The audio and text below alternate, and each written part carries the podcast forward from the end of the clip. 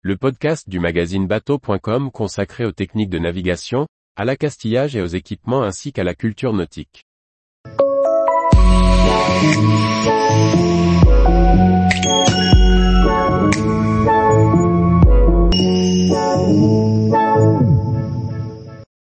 Remise en route d'un moteur qui a séjourné six mois dans l'eau de mer. Par François-Xavier Ricardou.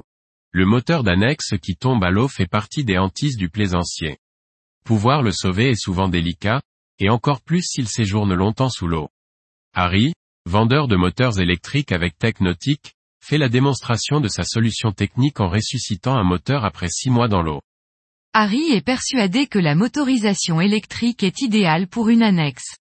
Pour preuve, il vend au travers de sa société Tech Nautique des solutions complètes, moteur plus batterie, moins cher qu'un thermique. Outre la propreté et le silence, ce que Harry met en avant, c'est la fiabilité de ses motorisations. Il vient d'avoir l'occasion d'en faire la démonstration en relançant un moteur tombé et resté dans l'eau pendant six mois. Quand un ami de Harry raconte qu'il a repêché un Mine 40 livres qui vient de séjourner six mois dans l'eau au fond d'une rade à Toulon, celui-ci propose d'essayer de le remettre en route. Le moteur a été perdu par un plaisancier qu'il a laissé échapper par-dessus bord. Il a séjourné par 4 mètres de fond pendant une demi-année.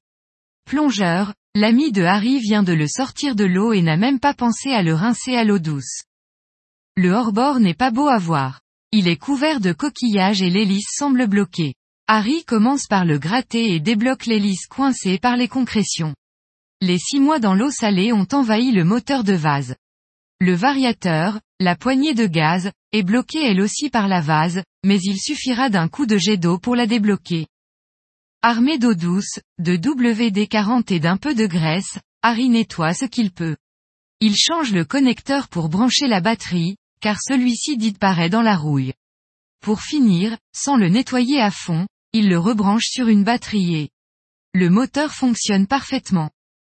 Sans doute que le peu de profondeur, seulement 4 mètres, a aidé à garder l'étanchéité du bloc moteur.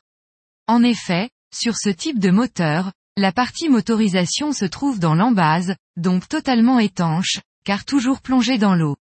La tête motrice ne comporte rien, car ces petits modèles peu puissants n'ont pas d'électronique. Cela a sans doute aidé le redémarrage. Seules les vis de presse, visiblement pas en inox, car il s'agit d'un moteur initialement prévu pour l'eau douce, se sont retrouvées toutes grippées. Pour le reste, l'arbre en composite et le moteur étanche ne posent pas de problème. Cette remise en route, surprenante, montre bien l'avantage de l'électrique sur le thermique. Nul doute que la remise en route d'un hors-bord thermique après six mois dans l'eau aurait posé quelques difficultés supplémentaires. Tous les jours, retrouvez l'actualité nautique sur le site bateau.com. Et n'oubliez pas de laisser 5 étoiles sur votre logiciel de podcast.